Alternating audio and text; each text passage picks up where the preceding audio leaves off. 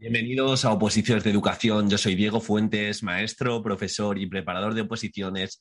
Y vamos a hablar, más bien, vamos a actualizar uno de los podcasts que hice ya hace un par de años sobre estoicismo y oposiciones. Y es que he extraído cinco lecciones de Picteto que creo que para opositores son clave, porque al final, dentro de, de una preparación de oposiciones, dentro de cualquier reto en la vida, hay adversidades, surgen emociones, surgen obstáculos en el camino y al final es muy importante tener una filosofía de vida y en este caso unos principios que nos van a sustentar en los momentos complicados.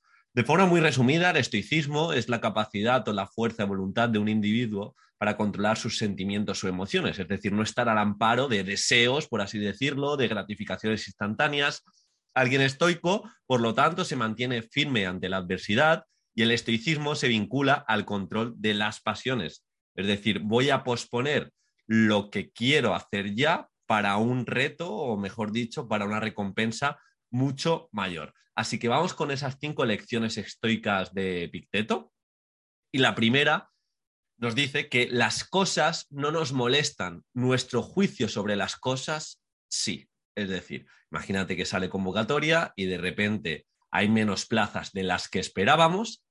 A mí realmente eso no es lo que me molesta, sino el juicio o la narrativa que hago sobre eso que ha pasado. Si yo me creo una narrativa de que va a ser imposible, de que me hago de menos, me hago pequeño frente a esta adversidad, pues ya ese juicio está determinando también la valía que vas a tener durante el camino.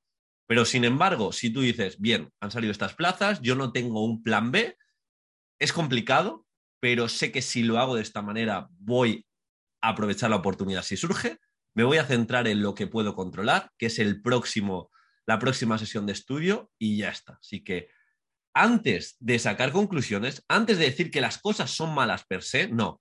La interpretación de aquellas cosas es lo que se hace negativo o positivo según la persona. Segunda lección nos dice que te conviertes en aquello a lo que le prestas atención. De forma muy práctica, ¿qué ocurre en las oposiciones? Yo lo veo mucho, sobre todo en los grupos de Facebook, que es, hay gente que desde primera hora de la mañana hasta la última hora de la noche se está quejando, abriendo hilos polémicos, está diciendo que es imposible sacarse la plaza, eh, también en grupos de WhatsApp, es imposible opositar de esta manera. Yo lo veo, lo veo bastante. Si tú prestas atención continuamente a la queja, a lo imposible, a la dificultad de lo que surge en el camino, a todo esto, va a ser muy difícil que construyas algo grande o, que seas creativo dentro de, las oposiciones o de cualquier reto en la vida. Así que vamos a pensar dónde va nuestra energía, vamos a pensar dónde va nuestra atención, porque desde ahí van a salir mejores recursos, mejores sesiones de estudio o, por así decirlo, em, recursos y sesiones deplorables. Así que mucho cuidado, que nada es gratuito. De igual manera, si estoy todo el rato en redes sociales buscando recursos, buscando recursos, buscando recursos, quizás no es lo mejor para avanzar en una oposición. Tercera lección es que no puedes aprender lo que crees que ya sabías. Y esto lo digo, y esto ya he hecho algún podcast eh, anteriormente. Si tú piensas que ya lo sabes todo de una metodología, si tú piensas que ya estudias al 100% eh, dentro del conocimiento de las técnicas, si tú piensas que realmente lo sabes todo, va a ser muy complicado que aprendas algo nuevo. Y de una forma práctica, de nuevo, yo me acuerdo cuando estuve, cuando estuve opositando que en ocasiones iba a la academia y, escuchaba las, las, exposiciones de otros compañeros y en vez de escucharlas simplemente diciendo este chico no me va a aportar nada porque más o menos sé lo que puede decir, yo estaba con las orejas bien abiertas y pensando, a ver si me, da una cita que lo cambia todo, a ver desde lo que está haciendo mal qué puedo mejorar y qué puedo apuntar yo cuando aparezca la oportunidad, no cometer esos errores. En definitiva, no cerrarse al aprendizaje y sobre todo saber que cuanto más sabes, realmente tienes más dudas. La gente que, por así decirlo, más categórico es frente a metodologías, frente a algún saber, normalmente se está perdiendo, se está perdiendo mucho de ese conocimiento. Entonces, como opositor, creo que tenemos que tener la mente abierta, eh, desarrollar ese entrenamiento deliberado, cómo podemos optimizar cada sesión de estudio, cómo podemos optimizar cada propuesta. De hecho, ya sabes, te dejo en los comentarios un webinar sobre 10 técnicas de estudio totalmente gratuitas, eh, totalmente gratuito el webinar, para que le des sentido a tu, a tu estudio. Y esto lo hilo con, el cuarto, con la cuarta lección estoica de, de Picteto. Para mejorar, está bien que te tomen por tonto. Quizá esta es la más complicada, por así decirlo, pero está, está relacionada perdón, con el tercer punto. Y es que si a ti te toman como alguien que lo sabe todo, si a ti em, te toman el tribunal incluso desde una perspectiva de prepotencia, va a ser muy difícil que te, que te, desarrolles. O sea, tú tienes que vender humildad, humildad en el sentido del aprendizaje, no una falsa humildad de yo no sé nada, yo no sé nada.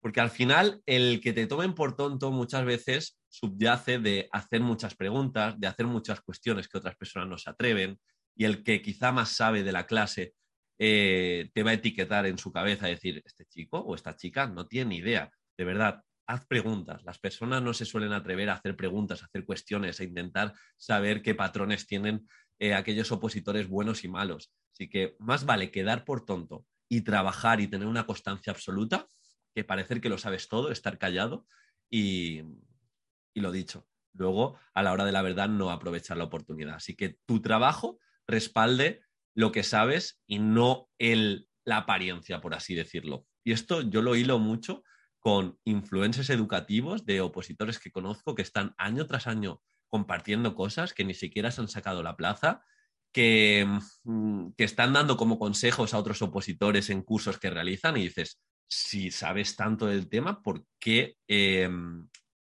no te has sacado tú la plaza? ¿Por qué llevas tanto tiempo divulgando algo que tú no has conseguido? Y obviamente cada uno es libre de divulgar lo que quiere, pero sí que es importante que, no sé, no vender algo, no vender algo que tú no has conseguido y más en, distintos años que ya llevas en, las redes. Entonces, antes de coger consejos de todo el mundo, mm, yo entiendo que la gente que me sigue pues tiene esa perspectiva abierta, tiene esa, esa capacidad crítica y sé que cada vez vais a tomar mejores decisiones.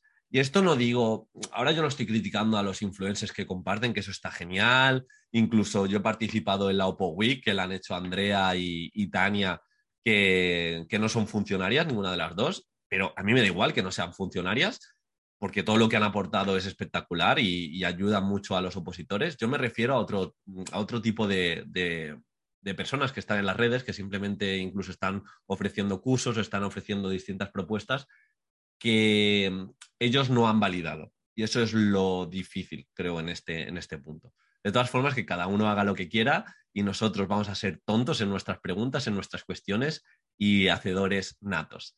Quinto, consejo o quinta lección estoica de Picteto es que dejes de esperar para exigir lo mejor de ti. Es decir, no pospongas el simulacro, no pospongas la comunicación, no pospongas esa expresión oral, no pospongas es que ya el mes que viene seré, estaré preparado. No, la preparación o la motivación, mejor dicho, sale de la constancia. Y cuando eres constante y te atreves a hacer un simulacro, te atreves a ponerte a prueba cada X tiempo, es cuando de verdad estás dando lo mejor de ti y te estás mejorando en condiciones reales de examen.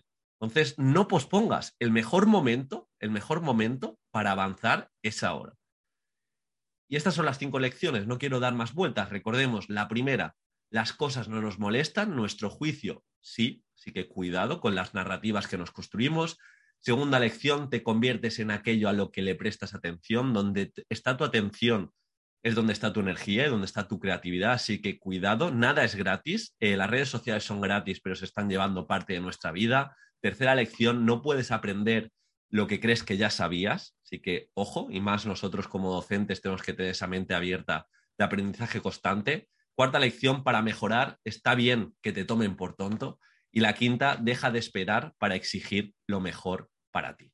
Así que bueno, espero que te haya ayudado. Si tienes más lecciones o si tienes una filosofía como opositor, me encantaría leerte y nos vemos en el siguiente podcast. Un abrazo.